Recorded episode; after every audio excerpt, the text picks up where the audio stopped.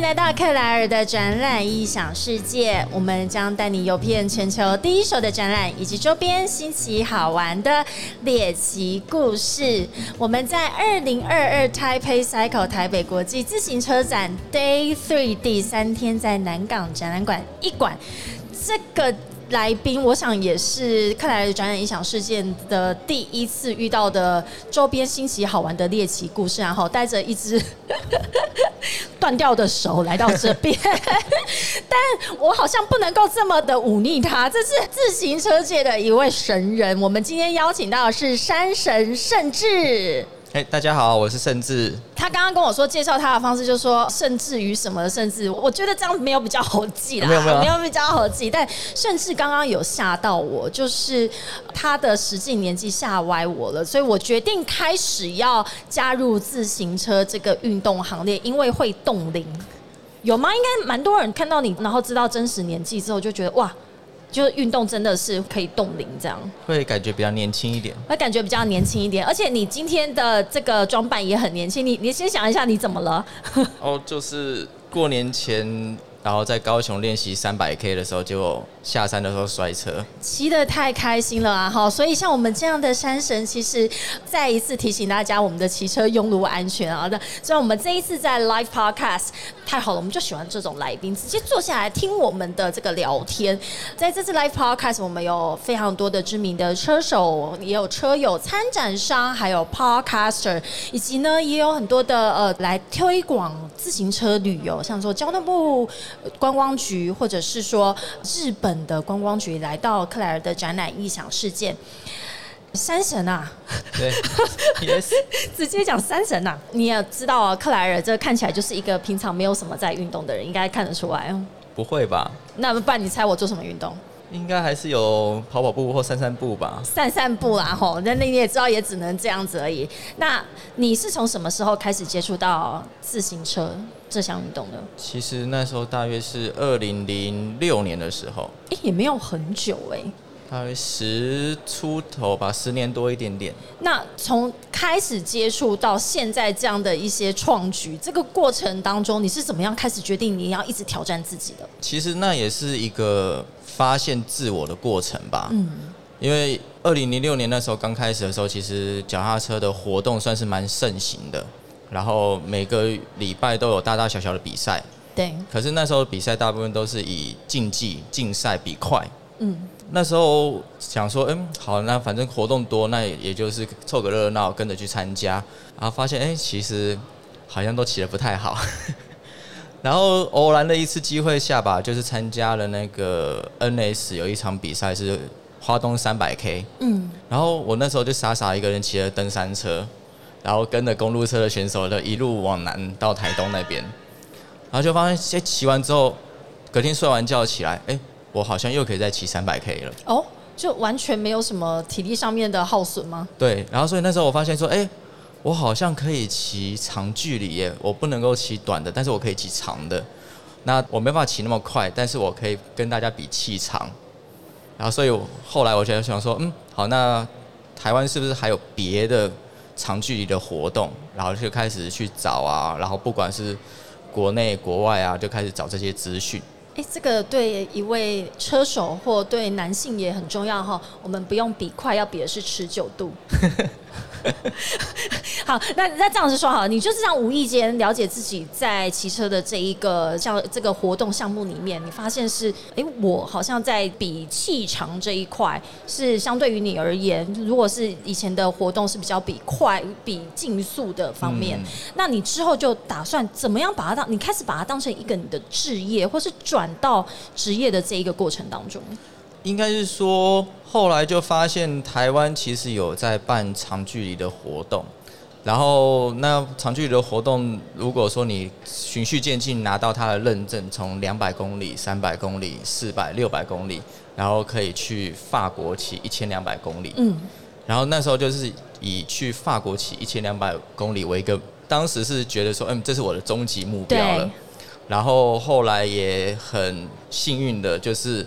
拿到这些认证，嗯，然后也如愿的去法国完成了一千两百公里的挑战。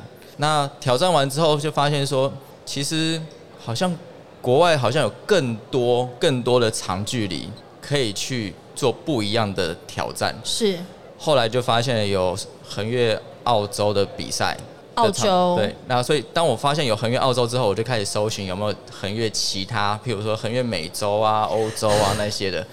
然后后来发现，哎、五大洲里面有四大洲都有这种比赛，然后我想说来澳洲、美洲、欧洲，欧洲、然后亚洲、亚洲就，非洲、所以四大洲是哪一个洲没有？非洲，非洲没有，对，是没有举办。没有人敢举办，因为非洲不太容易啦因为如果哦非洲横越的话，第一个你会经过撒哈拉沙漠，哎、对，然后还会经过非洲一些政局比较不稳定的国家。嗯嗯嗯，所以能够举办这样子横越、横跨这个州的比赛，那你四个都挑战过了。目前前三个已经挑战完了，然后正准备进行第四站，就是亚洲这一站。来，我们来讲一下亚洲这一站是你现在目前在积极准备的，预计是什么时候？呃，它本来是预计在二零二零年就要完成的啊，可是因为发生疫情，所以它延了两年，然后今年六月底要准备开赛。阿里去 Y 金合起来哈，我们在亚洲的这一个路线是哪里呢？它是横越西伯利亚，西伯利亚，就是横越俄罗斯的意思。哎、俄罗斯 现在有现目办法去吗？前 目前很尴尬的地方。对，哎、这个蛮有趣的哦，这好像又牵扯到一点我们目前的一些局势的问题哦。对对对那而且这次的赛事是由红牛所赞助，对，红牛举办的比赛，红牛举办的比赛，哎、我这西伯利亚这个路程有多长？它路长总共是九千一百公里。已经惊讶到说不出话来，所以你一开始从法国的一千二到这一次，这算是最长的一段比赛了吗？它目前以全世界的长距离耐力赛来讲的话，它是最长的，也是最难的。九千一百公里，请问要骑几天呢？它是分二十四天骑完，我我不知道怎么放下去，二十四天骑完。你告诉我这二十四天，那你通常多早之前就要到那边？起点在哪里？它的起点在莫斯科，离普丁很近，就在他的办公室楼下。跟他 say hi 好，OK，我们从莫斯科开始，一路向西东。呃向东哦，向东，到地理有多海参长崴？骑到海参崴。好，通常你会在开始的前几天就到那边，呃，因为莫斯科跟台湾有大概五到八小时的时差，对，所以我大概会提前一个礼拜到，提前一个礼拜适应时差的问题。除了时差之外，你在台湾是不是就要开始去训练自己？在六月份的时候，西伯利亚这九千一百公里这中间，应该会体验到，或者是会经历到很多不同的天气的状况。会，因为它九千一百公里的距离，所以它会经过五个气候区。来继续，这一场一直让我惊呆了。我觉得我很幸运，我在台湾，因为台湾你要耐热的话，你可以到垦丁去做练习。对，那如果像要耐冷的话，冬天我就骑车上五岭。是只是说台湾没办法像那种大陆型气候，有时候天气说变就就变，然后瞬间可能现在我们在聊天，下一秒可能就下冰雹。下一秒就下冰雹对，雹。但是但是我在之前横越三大洲的时候都有经历过，所以我大约可以去想象得到这个情况发生的时候，我要去怎么去应对它。所以你其实为了这个，你一步一步的来，从一开始在台湾是三百 K，然后你接下来就经历了一千两百，然后接下来现在是你的一个终极目标，对不对？，对九千一。对，那你曾经有先去看过吗？或者是没办法，没办法。像我从一开始的横越澳洲的四千公里，我也没去过澳洲。哎、完全就是在自己内心里面想象你会经历什么、哎，然后你在出发前，大会它只会给你一个 GPS 的地图的路线，然后你要把那个 GPS 的路线的资讯，就是用 Google Map 去看过一遍，对，然后你要查街景，然后你要去看做一张 Excel 表格，然后你在那张 Excel 表格你要说 A 城市到 B 城市有几公里，嗯，然后路况大约是有起伏啊，还是爬坡，然后 B 城市有没有吃的，睡的，是这些 information 全部你都要事前先把它 check 完毕，而且都是你要自己去查。这就是我接下来的问题。你在这九千一百公里这中间，其实是你一个人吗？锐步的赛制比较不一样，它虽然是九千一百公里分二十四天，但是它总共是十五个单站要完成，嗯，所以它有点像是介于业余跟职业比赛的概念，所以每一位选手他会配一台支援车，是。资源车上面就会有补给品啊，然后有医疗人员跟维修技师，他们都会配给你。这次总共会有来自几个国家跟大概多少的车手加入这个盛会？呃，瑞布那个比赛，因为我以前我只知道这场比赛，但是我那时候网络上根本查不到这些比赛相关资讯。是干嘛这么神秘？我也不知道，我就是可能我笨吧，查不到。没有没有，然后所以我那个时候就想说，好那。我短期我也没办法去参加，所以我就开始从四千公里，然后五千公里、六千公里、七千公里，然后去国外参加这些比赛，然后慢慢累积经验。是，然后最后后来终于让我找到报名的方法。什么方式？他报名的方是多神秘啊！哎，他报名的方式就是你必须在你的最后一个经历栏里面要写出你。曾经参加过哪些超长距离的比赛？然后你的成绩如何？哦，然后他通过一个筛选的过程，然后我那一届大约是第六届吧，他总共是全世界大约三十多个国家，差不多六七十位选手是去筛选，然后他只挑十五位，然后实际上只来到十二位选手。这个赛事只有十五位？对，他只有十五位。因为其实他每一位车手，就像你刚刚讲的，他都要有一个呃保姆车，然后他会跟这二十四天就跟着你一起从头到尾，所以这个赛事的举办其实也是需要耗费很大的资源，所以他也没有办法让第一个是他要先筛选真正能够参加的这个资格，对，第二个是在这整个过程当中，其实也是要有很多的人力的投注，是的。山神，我膜拜你。来，我们来讲一下，你刚刚讲我们为什么称之它叫山神？因为你说我们在台湾，你其实可以在不同的这个地势或气候去训练自己。五岭，你总共爬了呃七了几次？将近一百八十趟。呃，五岭我好像只有我爸爸开车载我上去过一趟，一百八十趟，而且五岭就是一个车手他们在台湾的时候挑战自我的一个里程碑，算是一个指标性的地方了。是一百八十趟是什么意思？就是你在每一个阶段你都已经挑战过了，你接下来就开始挑战速度吗？还是你的耐力？耐力。我后来的挑战的方式就是变成说。好，我今天我骑五岭，我可以骑四个半小时，但是那四个半小时不是我的全力，可能是我的七成力。嗯，但是我明天再去骑的时候，它是不是也在四个半小时？哦，所以你会直接就是每一天都去挑战，然后去观察自己的体力。对，因为比长距离它不是在拼冲刺，所以它相对来说你是要以一个很稳定的节奏，而且是要每天很稳定，所以你的。体力跟恢复那是非常重要的事情。哎，现在三月啊，我们 Taipei Cycle 三月九号到十二号，然后如果这一次的这个西伯利亚的长征如期举行的话，六月，你现在开始要怎么调试你的心情？而且你现在平常都在做什么样的准备？呃，因为现在受伤，所以我目前 骑单车啊，单手骑车骑单车。现在就是踩训练台啊，会踩训练台，然后。之前踩训练台的训练方式就是会骑到区间三，然后要连续骑五个小时到八小时，然后然后心率不能飙高，要很稳定。我们待会有幸目睹你来那个我们的那个呃，你看我现在完全结巴的状态了，就是我们的骑乘台是这个训练台上面来。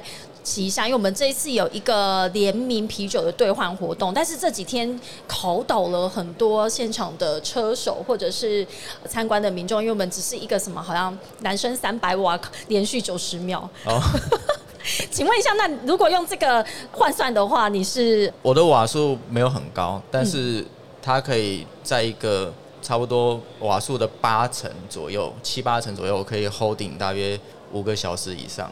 五个小时，各位男性们，九十秒。如果你再骑不到，哈，赶快来这边训练一下。人家是五个小时，甚至我终于知道为什么要叫你甚至了。你觉得像你今天每年都会来到台北自行车展，你自己身为一个这么专业的，而且根本就是已经是极限运动的车手，你觉得在台湾是不是非常的幸运？我们应是一个全球自行车供应链非常重要的一个国家。其实我一直很开心是在台湾这个地方，哇，因为不管是台湾的气候跟地形，然后让我训练是非常的不用说，哎，有些选手还要去。异地训练啊，什么之类的，然后再就是台湾，你在零组件的取得上面是非常方便的。没错，像我之前国外的朋友还传讯息跟我说：“哎，我要这个东西，你们台湾有没有？”然后说：“这个很容易啊，在我家巷口，我马上就可以帮你问到有没有，对啊？”然后他说。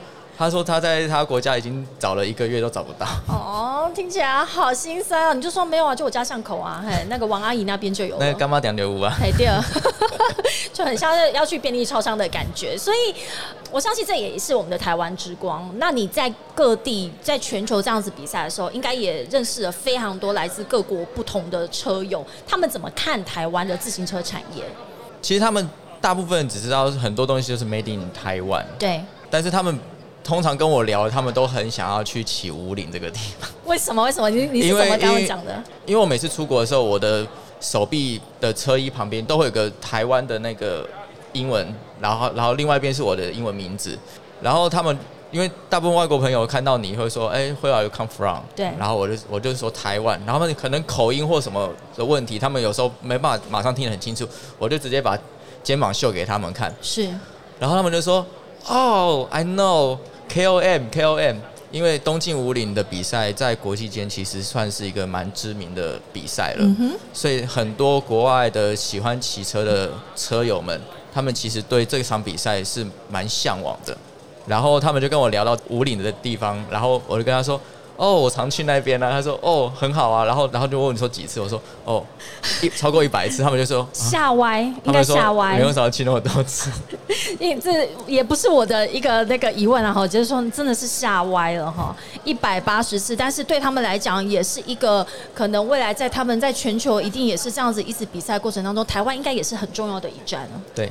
尤其在台北自行车展，以往你有没有很多的这些朋友，他们会在特别在展览的期间来到台湾，也是来看一下呃今年最新的一些产品零组件，或者是甚至就来台湾骑一轮。有，有时候外国朋友来的话，他们有可能会问我说：“哎，要有什么地方好骑的？”对。然后我说：“你们一定有你们的口袋名单嘛？”嗯嗯。然后他们就是五岭通常的询问度都是最高的。再来就是说：“哎，还有其他地方吗？”然后我说：“哎。”台湾还有别的地方，我还会就是推荐他们，比如说华东啊、阳明山啊这些就近的地方。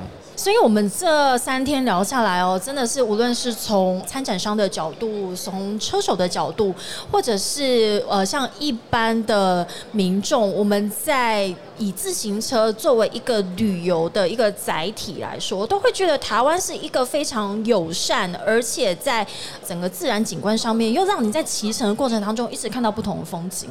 对啊，因为我其实常常都会，因为到外国之后，都会想要跟外国朋友介绍自己的国家。自己的家乡，都会跟他们说：“哎，你可以到什么地方来骑？”然后就会把照片给他们看，然后他们也会觉得说：“哦，原来台湾有这些地方。”像之前在美国骑车的时候，美国的车友问我说：“台湾大不大？”我说：“骑一圈大概要一千两百公里吧。”他说：“哦，那是很大的地方。”什么意思？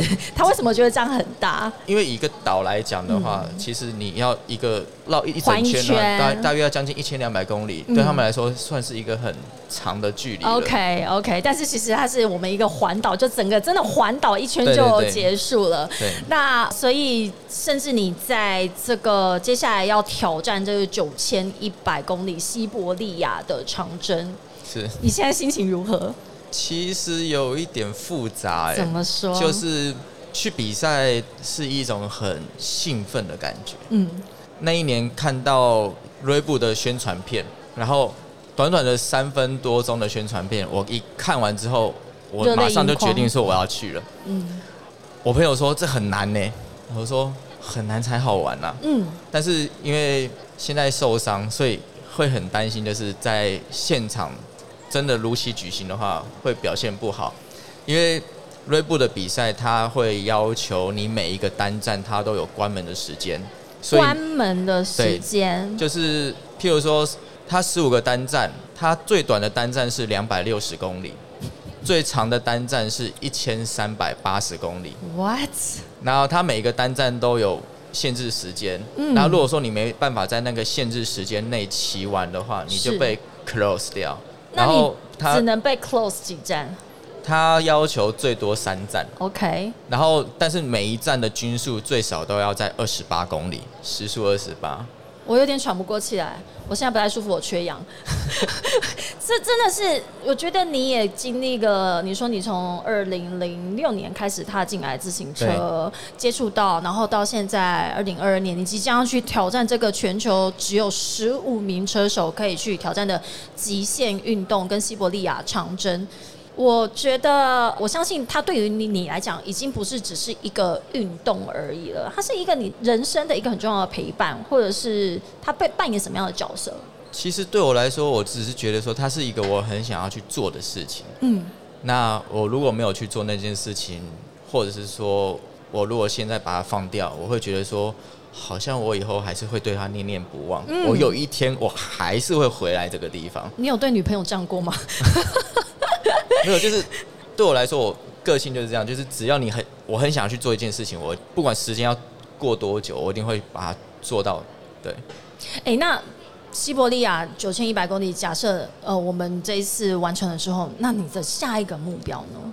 横越撒哈拉沙漠，借狼不会停，他就是停不下来。撒哈拉沙漠，然后接下来可能你就要去跟那个 Elon Musk 来问一下，我们接下来来挑战什么火星之类的。就是你在这一个，我就我觉得你在挑战自己啊。我觉得挑战自己的过程中，也是在认识自己，跟自己玩吧，嗯，跟自己对话。跟自己对话，在骑乘的过程当中，你觉得一个人骑乘跟很多人一起骑乘，你你通常应该都是一个人。